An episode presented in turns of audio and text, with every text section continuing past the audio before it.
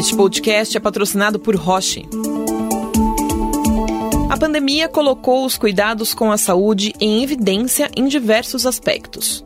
Além de fazer um alerta para a importância do investimento constante em inovação na área, ela também nos fez refletir sobre o nosso papel como cidadão na busca por conhecimento. Não só sobre a doença, mas também sobre como gerenciar melhor a nossa saúde, desde a prevenção até a busca pelo tratamento mais efetivo. Quando falamos em tratamento efetivo, relacionamos naturalmente ao diagnóstico correto. Como é importante e torna mais fácil nos tratar quando sabemos o que temos. Por isso, antes mesmo da corrida pela vacina, começou a corrida pelos testes. E as palavras-chave são agilidade e confiança. Bom, mas para falar mais sobre os cuidados com a nossa saúde e sobre os testes para Covid, eu converso hoje com o diretor de valor médico e acesso da Roche Diagnóstica do Brasil, Misha Nussbaum. Tudo bem, Misha? Tudo bem, Bárbara? Muito obrigada pela sua participação. Misha, a medicina diagnóstica nunca chamou tanto atenção como agora, com a pandemia de Covid-19. Afinal, qual é o papel do diagnóstico para a saúde e como isso reflete na vida das pessoas? Por que, que é importante olhar com mais interesse para essa jornada agora a partir dessa pandemia? Então, acho que como você disse, Bárbara, o, o diagnóstico é provavelmente o momento mais importante na atenção à saúde. Eu só posso tratar bem se eu sei que eu tenho e que vou tratar. Então, um diagnóstico incorreto ou incompleto, ele pode levar ao tratamento sem efeito ou ele pode até causar complicações indevidas. Então, para eu fazer um diagnóstico, né, o médico ele precisa conhecer a história do paciente. Ele geralmente faz um exame físico e muitas vezes exames laboratoriais eles são críticos para fechar um diagnóstico. A literatura diz que aproximadamente 70% das decisões clínicas eles dependem de resultados de exames laboratoriais. É muito, né? 7 em 10 decisões. E apesar disso, seu custo é muito baixo. Então, em, de 10 de 100 reais gastos no sistema de saúde, apenas 50 centavos são destinados a, a exames laboratoriais. Então, nós podemos dizer que esses exames são basicamente heróis silenciosos. Né? Podem, por exemplo, ajudar no diagnóstico, mas também na prevenção. Misha, PCR, sorologia, teste rápido.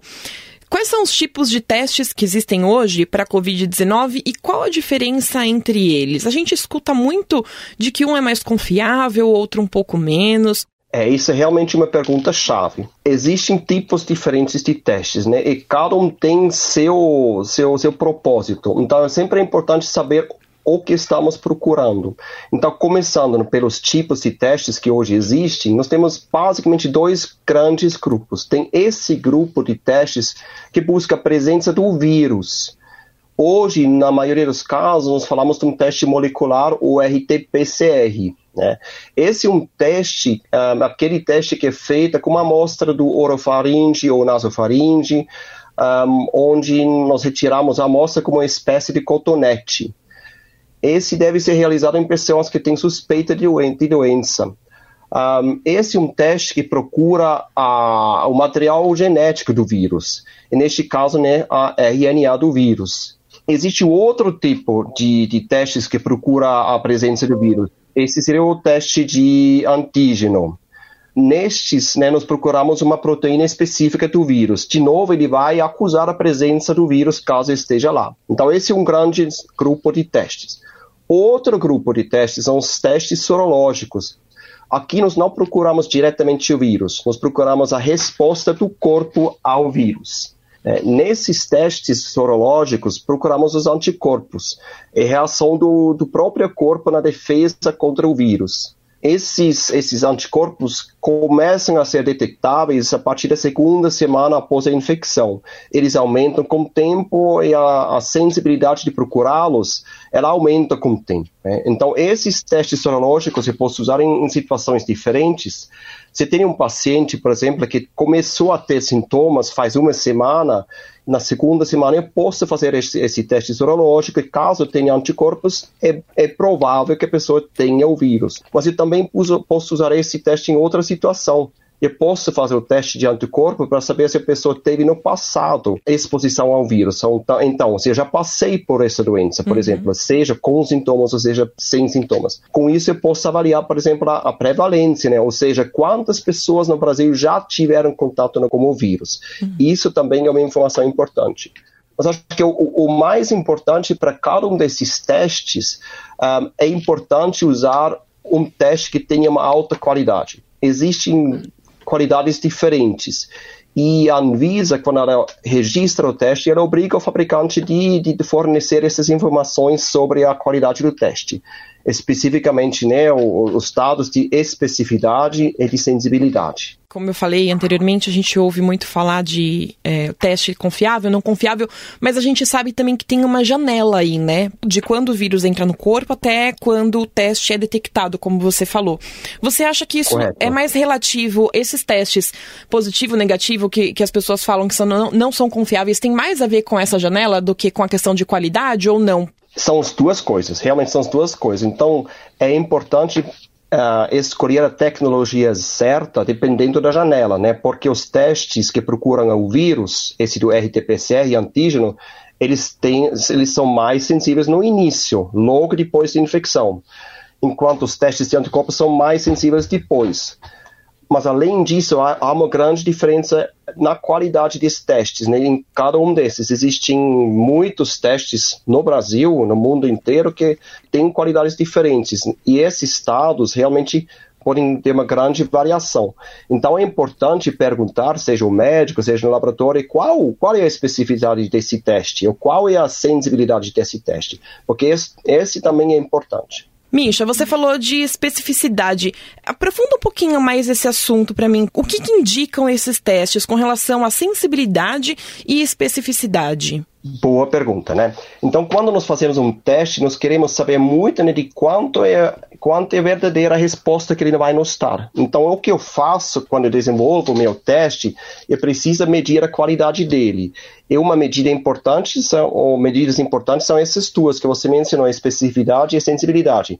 Então, começando com a sensibilidade, né? Se eu tenho, por exemplo, 100 pessoas que eu sei eles têm a doença, e eu faço o teste neles, ele acusa em 99, 99 pessoas a doença, em uma ele falha de reconhecer a, a doença, nós falamos que ele tem uma sensibilidade de 99%, porque 99 de 100 ele reconheceu corretamente a presença da doença. E outro caso, se ele tem 100 pessoas que não têm a doença, que são um, saudáveis, e eu faço o mesmo teste neles, e erradamente ele acusa a presença de, da doença em uma dessas pessoas, desses 100, eu falo que ele tem uma especificidade de 99%, porque corretamente ele disse que a pessoa não tem 99% e uma pessoa erradamente ele disse que a pessoa tem.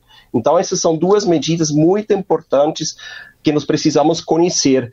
E quando eu faço um teste, quando eu vou para um laboratório, ou o médico pede um teste disso, isso é uma informação muito importante que eu posso, eu como consumidor, eu como paciente, eu posso pedir. Eu posso falar, qual é a, a qualidade desse teste? Como é que ele compara com outros? Porque só com isso eu vou saber em quanto eu posso confiar no resultado do teste. Que, na verdade, né, se você não consegue confiar no resultado do teste, é melhor não fazer. Exatamente. E, inclusive, você falou de qualidade. É até bom a gente falar sobre isso, porque de onde vêm esses testes? Por que o paciente deve confiar nesses testes? Existem fabricantes diferentes né, que produzem esses testes. Um, a maioria fornece esses testes realmente no, no, mundo inteiro, porque uma vez que você consegue fazer um teste que tem uma boa qualidade, você tenta disponibilizar ele para toda a população, onde você consegue chegar. Então, são, são vários fabricantes, por exemplo, que produzem. Um, normalmente, né, o que deve se procurar é uma aprovação pelo órgão sanitário, no nosso caso do Brasil, a Anvisa. A Anvisa ela faz a checagem da qualidade dos, dos requerimentos um, do teste e ela vai te falar exatamente qual é a qualidade desse teste, se você pode confiar ou não pode confiar nesse teste. Então, são fabricantes, né, a nossa empresa, a Roche Diagnóstica, produz, obviamente, testes, existem outros fabricantes que também produzem. O importante, acho que, como consumidor, de perguntar de onde vem, quem é o fabricante, quais são um, os, as informações de qualidade que o, o laboratório pode fornecer sobre esse teste. Micha, agora também teve o falso negativo, o falso positivo. Isso atrapalhou na questão dos testes? O quanto isso atrapalhou? Muito, com certeza muito, né?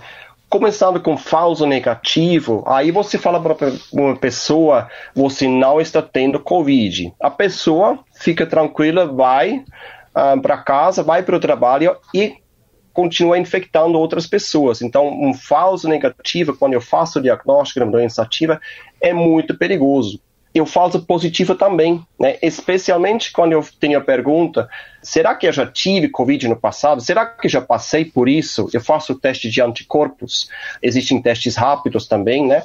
E se eu tenho lá um falso positivo, ele vai me falar: você já teve. Aí as pessoas ficam tranquilas e falam: oh, talvez eu já tenha imunidade, talvez e eu passo para essa doença sem sintomas, eu posso não ficar preocupado.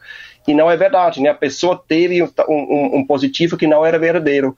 E tinha muitos, até tinha mais falsos positivos no passado do que tinha falsos negativos. Isso porque, porque tinha no início poucas pessoas que realmente tinham Covid, né? A doença é uma uma infecção, ela aumenta com o tempo. No início tinha poucas pessoas que tiveram Covid, com o tempo vai ter cada vez mais pessoas.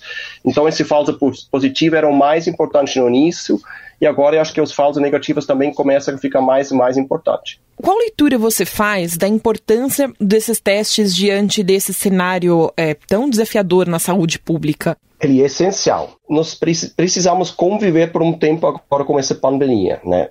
Nós estamos todos esperando a vacina, estamos esperando que a pandemia passe, né? Mas isso vai levar um pouco de tempo ainda. Nesse tempo é muito importante que, que façamos várias coisas. Uma é nos proteger, né? Manter distanciamento, usar máscara quando estamos perto de uma outra pessoa. Mas o outro ponto também é fazer a, a, o monitoramento eu posso usar o teste para detectar logo quando alguém está com uma infecção e posso isolar essa pessoa e todas as pessoas com quais ele teve contato. Assim eu posso cortar um surto, né? Quando tem uma pessoa que infectou uma outra pessoa, eu já tiro essas duas pessoas da circulação, eles entram no isolamento por 10 dias, 14 dias, eles param de infectar o resto da, da população. Então, os testes eles são muito importantes para permitir a reabertura da economia, para que nós possamos voltar a uma vida o mais normal possível. Eles são essenciais para isso. E você acha que com a chegada da vacina o teste vai perder um pouco a força, vai perder a relevância? E não acredito. Acho que vai continuar importante. Porque a, vacina, né, nós todos estamos esperando ela com muito, muito né, uma esperança.